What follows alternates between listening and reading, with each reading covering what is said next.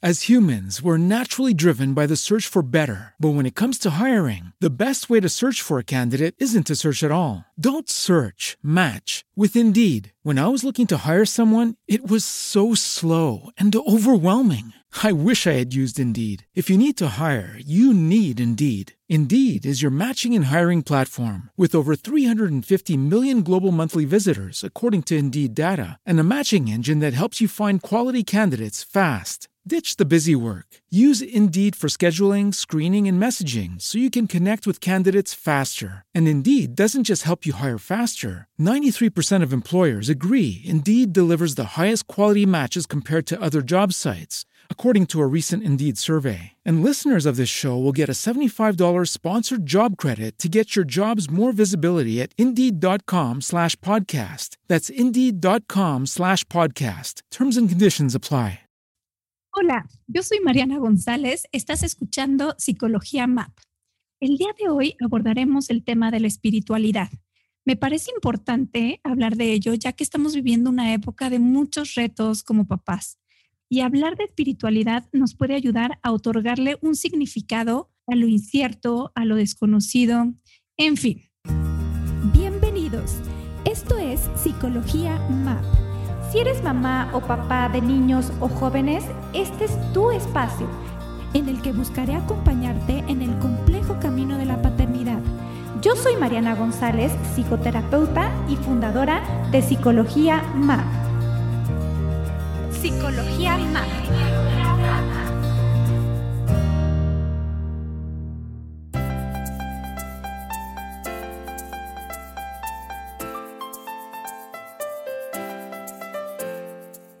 Esto que decidí invitar a mi amigo Israel Velázquez, quien seguramente nos dará luz para trabajar con nuestros hijos en esta área.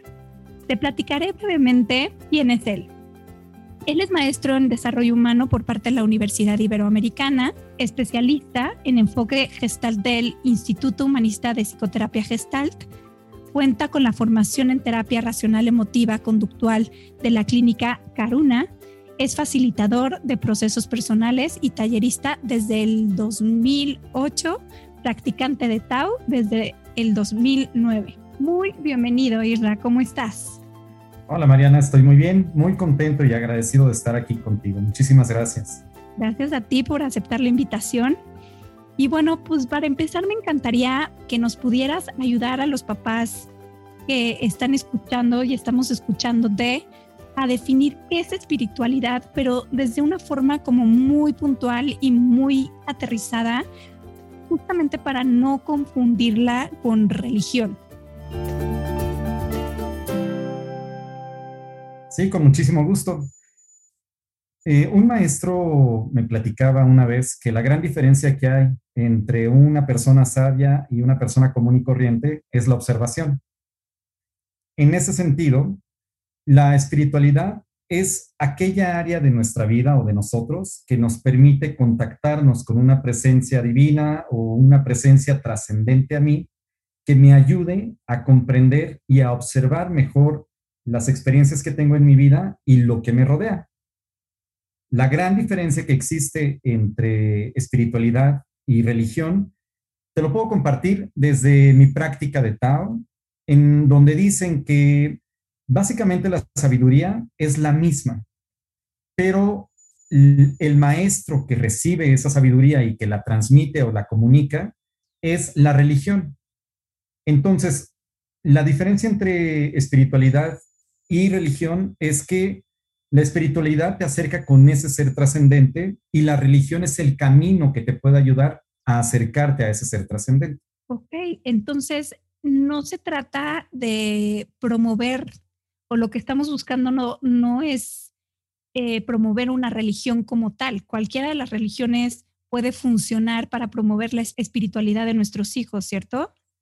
Algo que se menciona mucho es que absolutamente todas nuestras experiencias en la vida y las personas que están con nosotros tienen que ver con la afinidad. Es decir, tus amigos, tu familia y concretamente en este caso tu práctica espiritual tiene que ver con la afinidad que tú tienes a nivel espiritual. Por esta razón, la mejor práctica eh, religiosa que te va a ayudar a desarrollarte espiritualmente es aquella que te ayude a sentirte bien. Un maestro dice, ¿cuál va a ser tu práctica?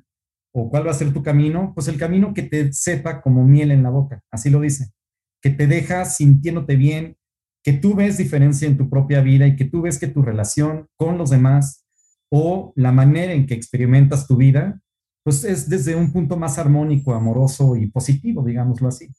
Pero no hablo de un positivismo hueco de que tienes que ser optimista simplemente, sino que tu visión y tu comprensión de los fenómenos que tienes es diferente. Oye, Isra, ¿y qué pasa en esta época donde ha habido tanta pérdida, tantas muertes, tanta desesperanza en todos los sentidos, ¿no? A lo largo de la vida tenemos muchas pérdidas, pero la pandemia sí que ha venido a revolcarnos en ese sentido. Y seguramente muchos de nosotros eh, sentimos como esta pérdida de espiritualidad. Y creo yo que si nosotros mismos no la trabajamos como papás, difícilmente la podemos promover en nuestros hijos.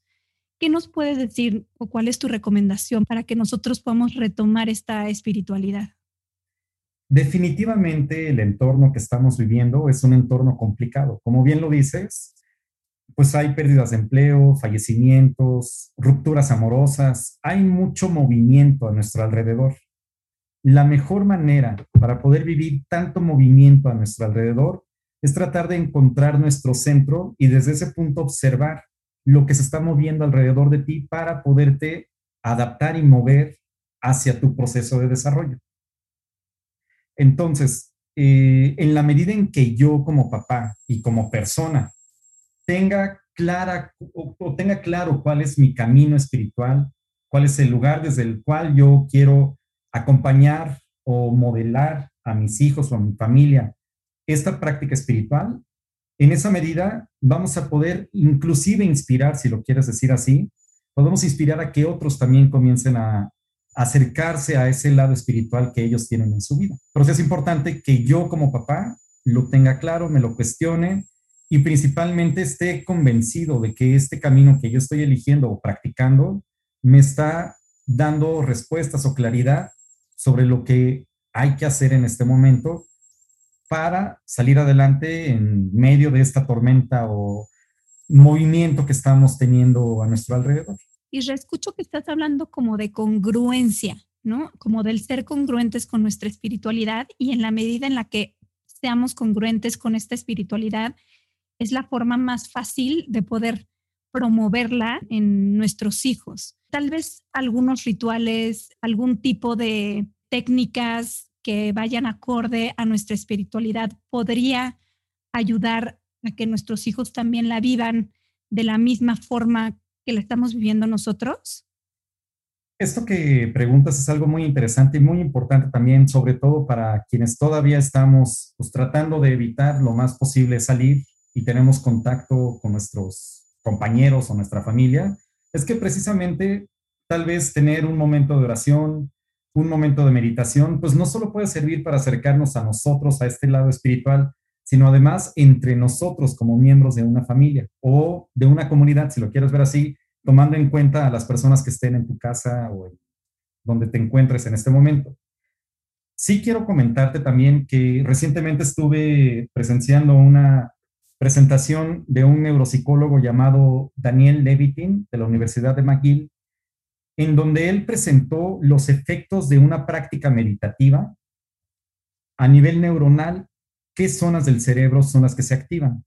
Y lo que él encontró es que las zonas que se activan en nuestro cerebro cuando estamos en una práctica de meditación, o nosotros o yo que soy católico, pues pudiera ser parecido a la oración o a un momento de rezo o de acercamiento a un ser mayor a mí o a Dios, Daniel Levitin se da cuenta de que las áreas del cerebro que se activan son las áreas que tienen que ver con actitudes como la compasión, como la empatía, como la autoconciencia.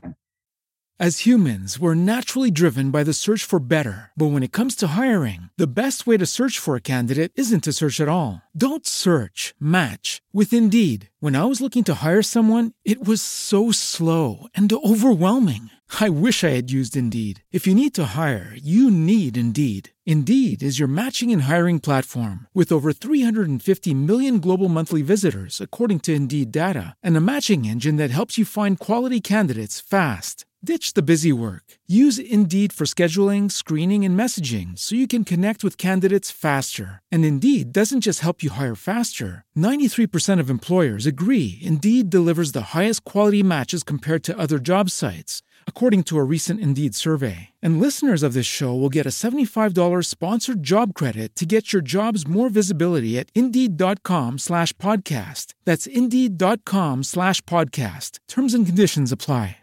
Eh, como áreas que tienen que ver con el aprendizaje, con la planeación, con la toma de decisiones y con la memoria.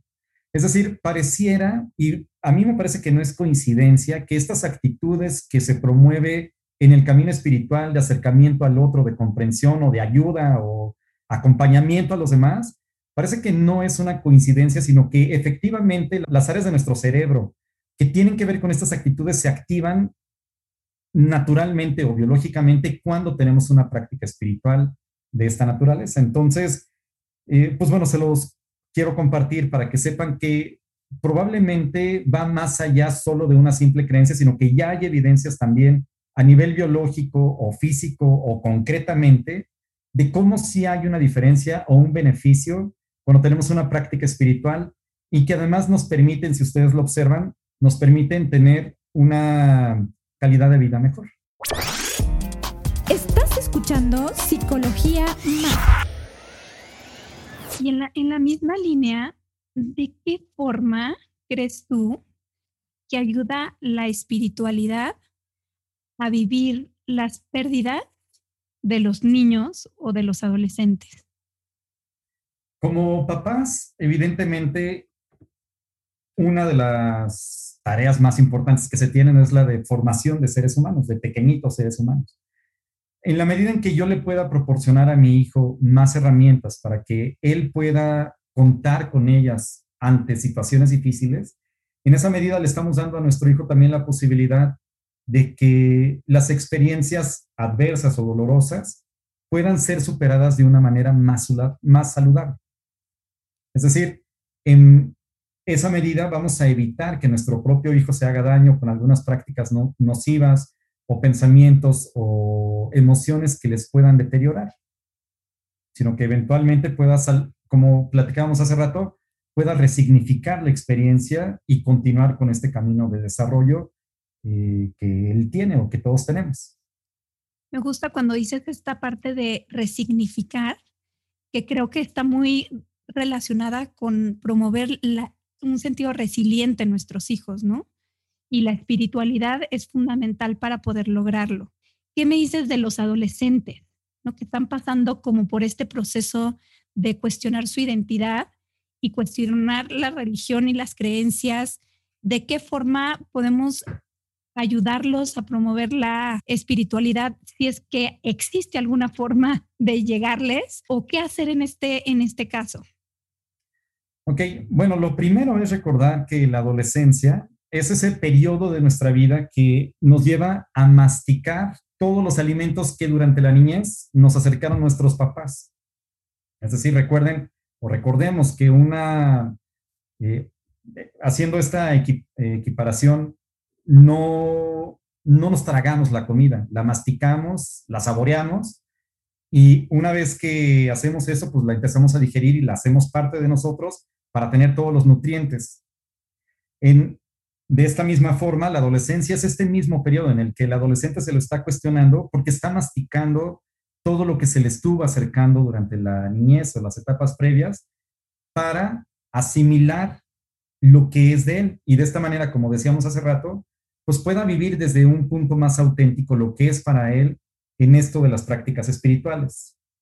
La mejor manera que podemos nosotros como adultos o como papás acompañar a los adolescentes es, número uno, también teniendo claro, como decíamos hace rato, desde la parte congruente, qué es para mí la espiritualidad, pues mostrar también una apertura a resolver las preguntas que nuestro hijo pueda tener, inclusive a respetar las propias dudas o el propio evento de cuestionarse a nivel espiritual qué es lo que es para nuestro hijo, o sea, no tener miedo, no tenerle miedo al cuestionamiento, sino aceptarlo, acompañarlo, respetarlo y poderle acercar información o compartir nuestra propia experiencia o acercarlo a sus propios eh, lugares o prácticas que él quiera tener para poder llegar, para que él pueda llegar a una, o él o ella puedan llegar a una práctica espiritual auténtica y congruente con quien es nuestro hijo o nuestra hija.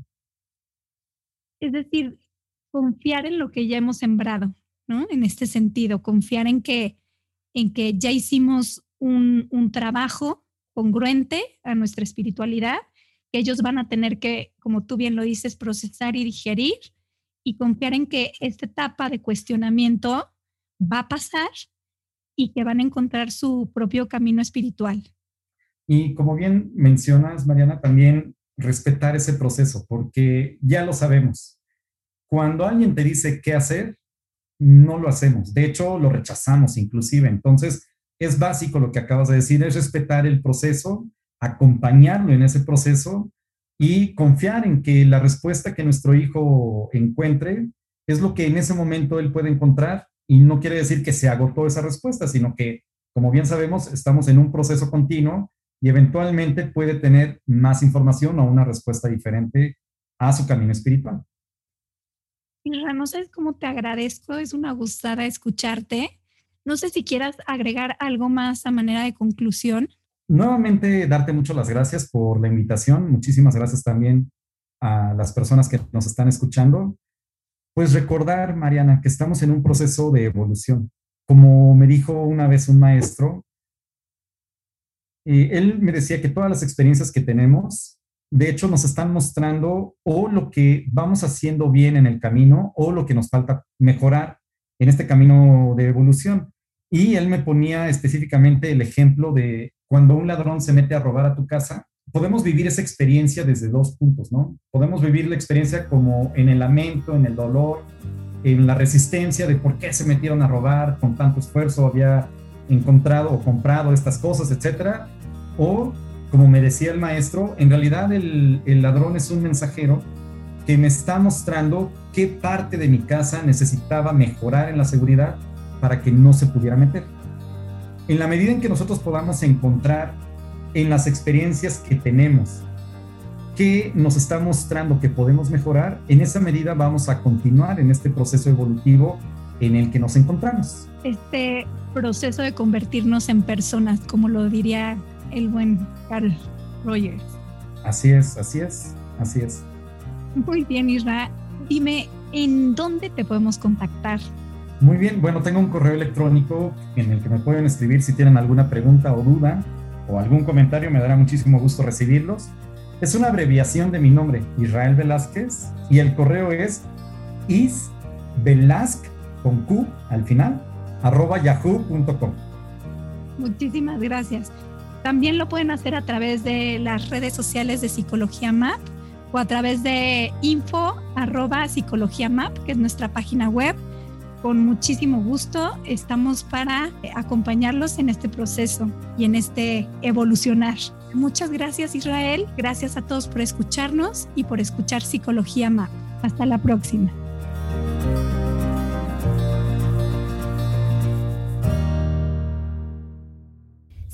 Escuchando Psicología Map todos los jueves. Entra a psicologiamap.com para enterarte de más episodios. Súmate a las redes sociales, comenta o escríbeme a infopsicologiamap.com. Esta ha sido una producción de puntoprimario.com.